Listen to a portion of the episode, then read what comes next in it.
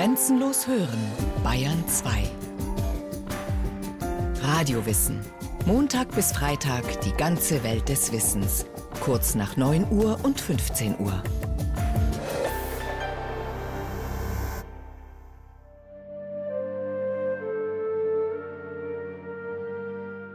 Genommen war nun den Menschen jede Furcht. Alles war von Licht erfüllt. Tanzend und singend gaben sie Gott die Ehre und dem frommen Kaiser. Die alten Leiden waren vergessen und begraben jede Erinnerung an Gottlosigkeit.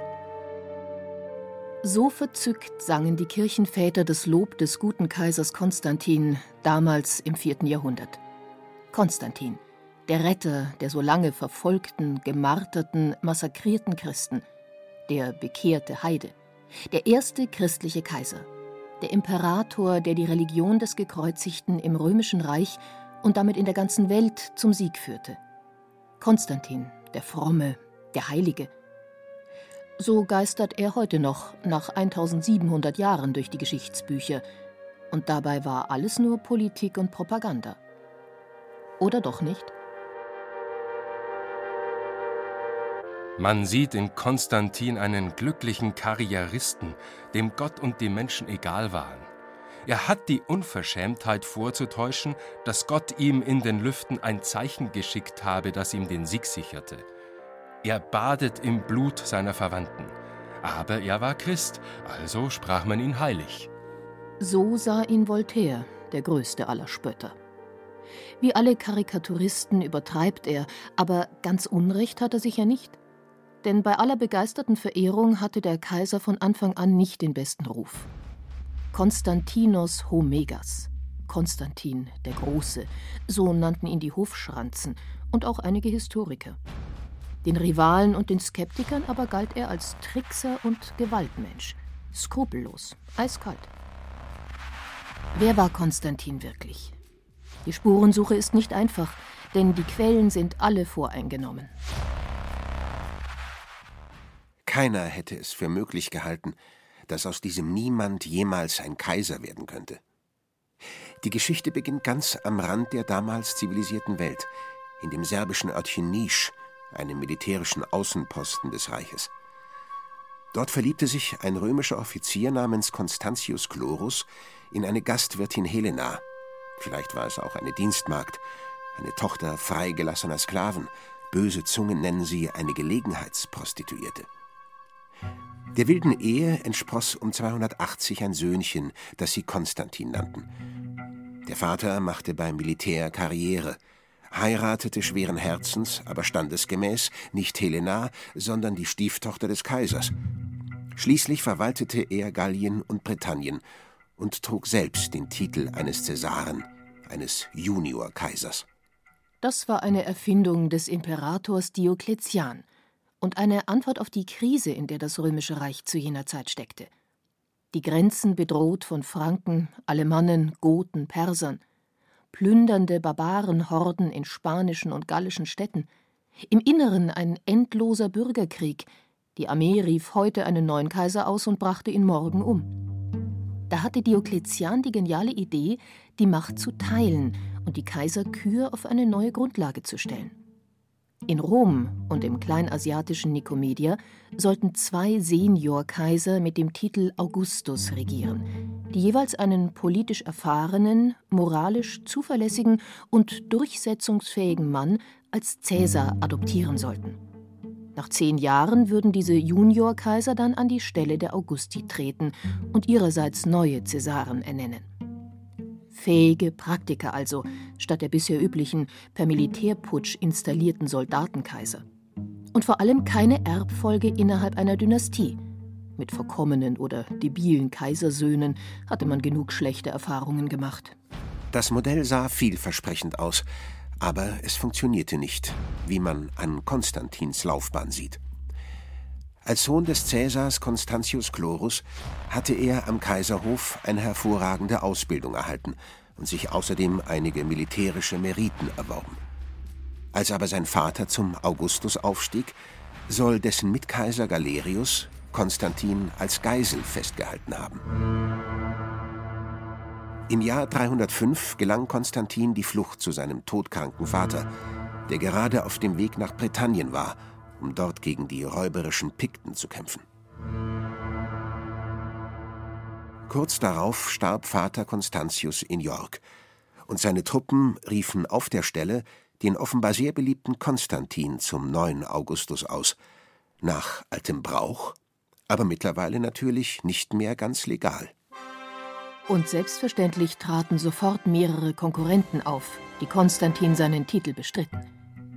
Die schöne Idee der geteilten Macht ging in einem jahrelangen Bürgerkrieg unter. Gewaltige Armeen marschierten durch halb Europa und lieferten sich blutige Schlachten um vermeintliche Thronrechte. Und als in Italien Konstantins erbittertster Rivale Maxentius ebenso illegal an die Macht gelangte wie er selbst, war das klug ausgedachte Vier-Kaiser-Modell endgültig Geschichte. Am Ende gab es vier anerkannte Augusti und etliche Usurpatoren. Wenn Konstantin überleben wollte, so die freundliche Version, oder auf die ganze Macht im Reich aus war, so die nüchterne Variante, blieb ihm gar nichts anderes übrig, als die Entscheidung auf dem Schlachtfeld zu suchen. 312 fiel er mit einer Elitetruppe gallischer und germanischer Soldaten in Italien ein und marschierte gegen Rom, wo sich Maxentius verbarrikadiert hatte. Aus unbekannten Gründen, angeblich traute er den wankelmütigen Römern nicht, machte Maxentius einen Ausfall und kam es an der Milvischen Brücke zu einem Scharmützel, das später zur Entscheidungsschlacht zwischen Christus und den Kräften des Heidentums stilisiert wurde. In Wirklichkeit war es ein ganz prosaischer, brutaler Kampf um die Macht zwischen zwei Gewaltmenschen. Gleich mehrere Kirchenschriftsteller jener Zeit berichten von einer Lichterscheinung oder einem Traum, in dem Konstantin ein strahlendes Kreuz am Himmel gesehen und eine Stimme gehört habe. En tuto nica. In diesen Zeichen siege.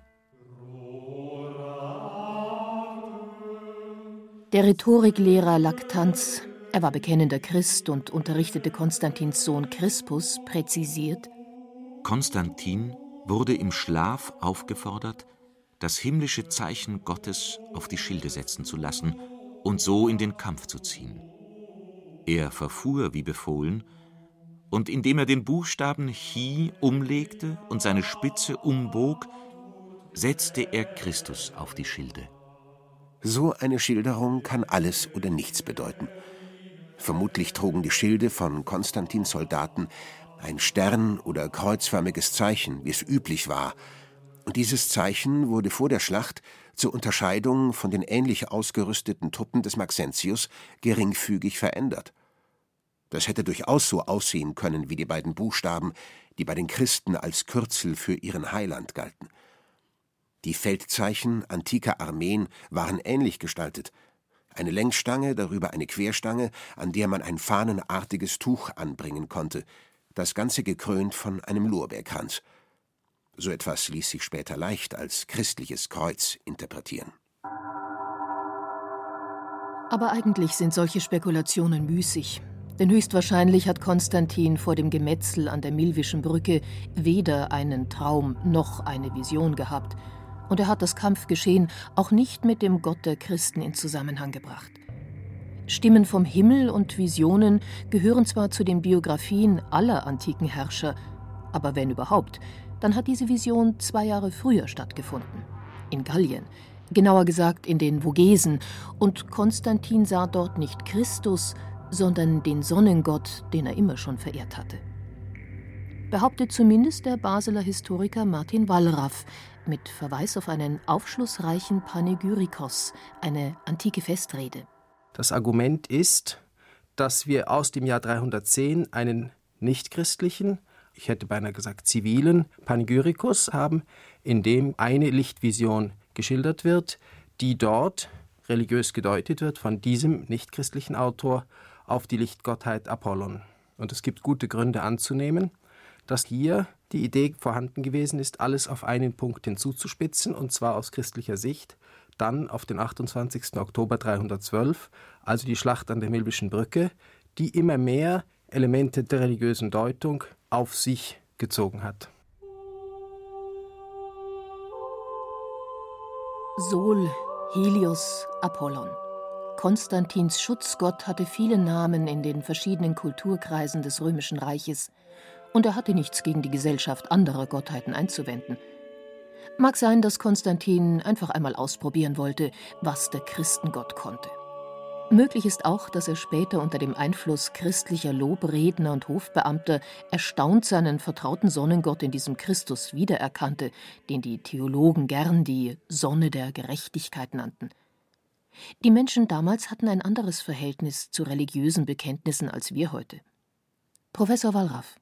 Zunächst mal müsste man sich immer daran erinnern, dass Konstantin von der Familie, von der Herkunft und von der Karriere her in erster Linie ein Mann des Militärs war.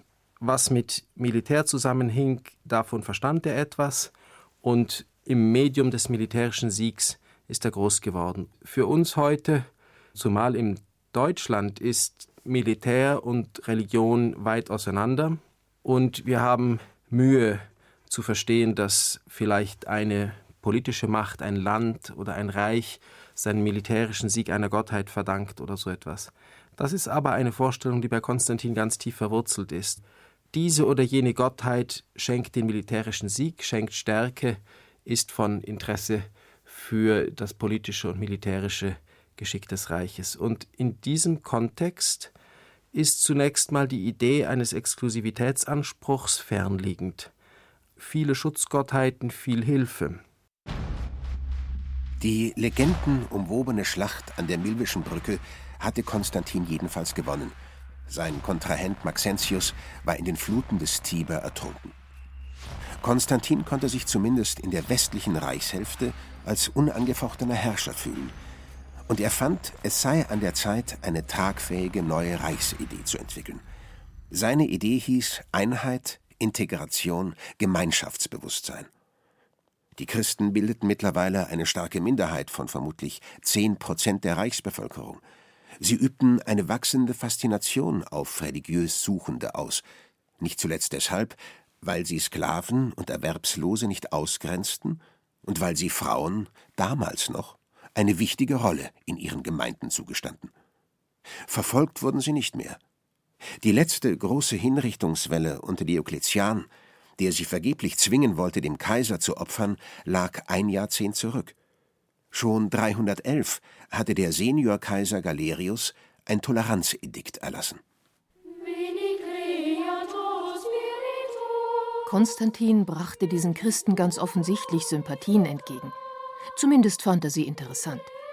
Statt sie mit blutigen Repressalien in den Untergrund zu drängen, musste man sie für das Gemeinwesen gewinnen, ihre Tugenden für den Wiederaufbau einer römischen Identität nutzen. 313 verkündete Konstantin in Mailand zusammen mit seinem Kaiserkollegen Licinius ein neues, weiterreichendes Toleranzedikt, das Religionsfreiheit für alle garantierte. Damit alles, was an Gottheit auf himmlischem Sitz thront, uns und allen, die unter unserer Herrschaft stehen, gnädig und gewogen sein möge. Dahinter steckte kluges politisches Kalkül. Man brauchte die Christen mit ihrem Idealismus und ihrer Moral als ideologischen und organisatorischen Kit für ein auseinanderdriftendes Gemeinwesen. Mochten sie sich weigern, Jupiter und dem Kaiser Weihrauch zu streuen, das war zu verschmerzen, wenn sie nur ihren Beitrag zu den Werten und Symbolen einer neu emporwachsenden Gemeinschaft leisteten. Konstantin dachte nicht im Traum daran, das Christentum zur Staatsreligion auf Kosten anderer Kulte und Bekenntnisse zu machen, wie oft fälschlicherweise behauptet wird. Im Gegenteil, er wollte die Christen in die vielfarbige Welt der römischen Religion integrieren, zum Nutzen des Staates. Wir müssen ja unterscheiden zwischen der antiken Religio und der modernen Religion. Das ist nicht das Gleiche. Wir haben heute bei Religion viel stärker das Gefühl, dass es ein Set von persönlichen Überzeugungen ist, und zwar im Regelfall so, dass es sich mit möglichen anderen Überzeugungen ausschließt. Ich bin das eine, dann bin ich von den und den Lehrsätzen überzeugt, oder ich bin das andere, dann bin ich von anderen Lehrsätzen überzeugt. Und die Idee der Religio in der Antike ist eigentlich mehr von einem Set von korrekten Handlungen bestimmt, rituellen Handlungen, Gruppenzugehörigkeit und so weiter. Und auf diese Art und Weise entsteht auch nicht automatisch so ein Exklusivitätsanspruch. Der kommt dann erst durch das Judentum und durch das Christentum ins Spiel. Nein, Konstantin führte keine neue Staatsreligion ein. Er sorgte nur für eine Gleichbehandlung der Bekenntnisse und gab sich zumindest anfangs große Mühe, niemanden vor den Kopf zu stoßen. Er umgab sich mit Bischöfen und sprach in offiziellen Schriftstücken dezent vom einen höchsten Gott. Aber er hatte auch nichts dagegen, als der römische Senator und Astrologe Firmicus Maternus noch im Jahr 336 innige Gebete für das Kaiserhaus an die sieben Planetengötter richtete.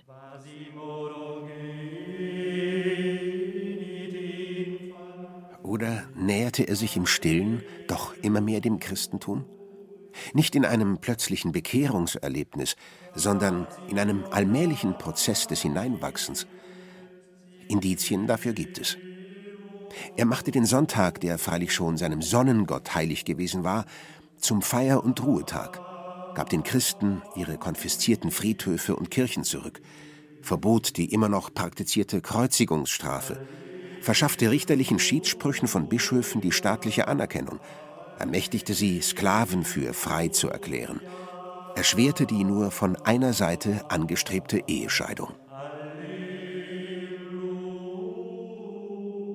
Und vor allem baute er Kirchen, immer mehr und immer schönere.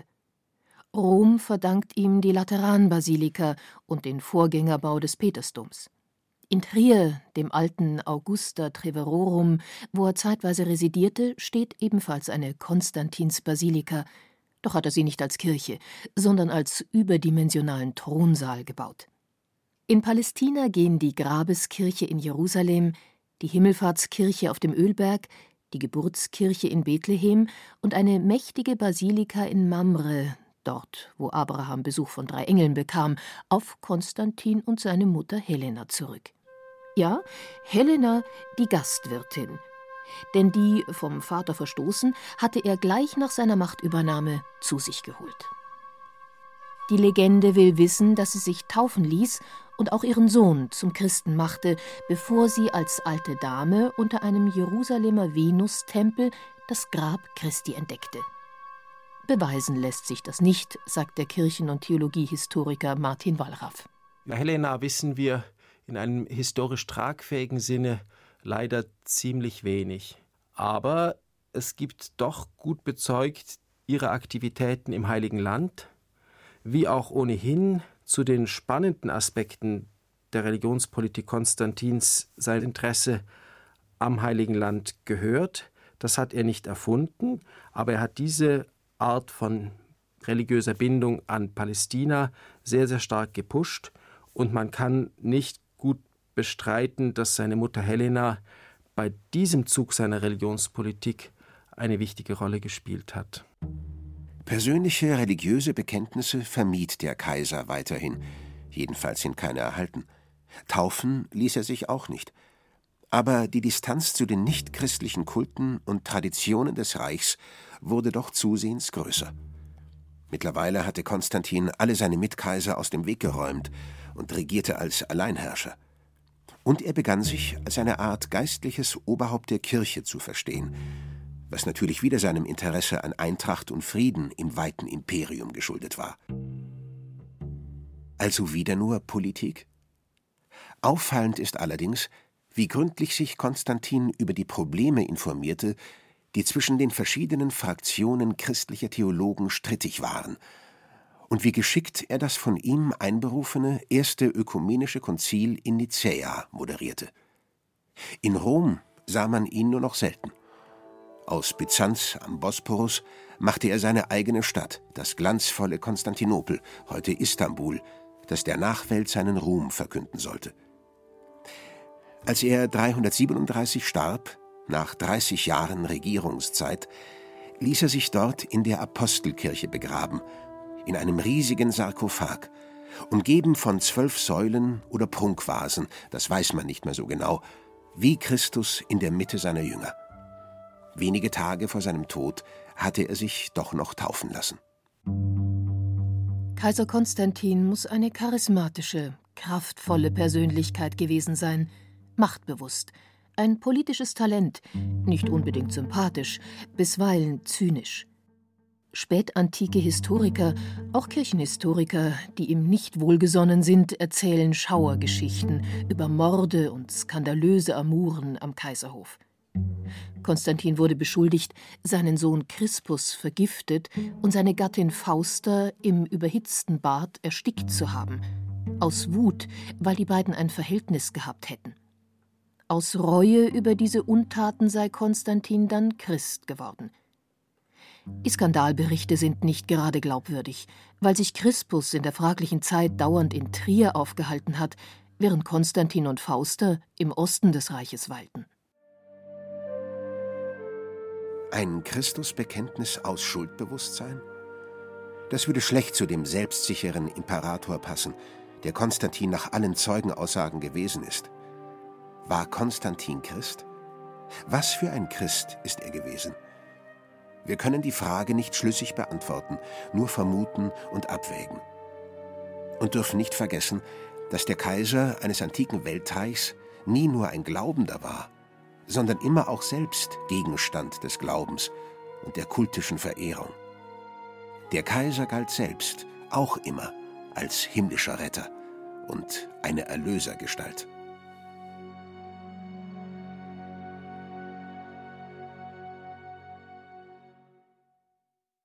Sie hörten Konstantin der Große Religion als Politik von Christian Feldmann. Es sprachen Julia Fischer, Christoph Jablonka, Johannes Hitzelberger und Andreas Dirscherl. Technik Roland Böhm. Regie Susi Weichselbaumer. Eine Sendung von Radio Wissen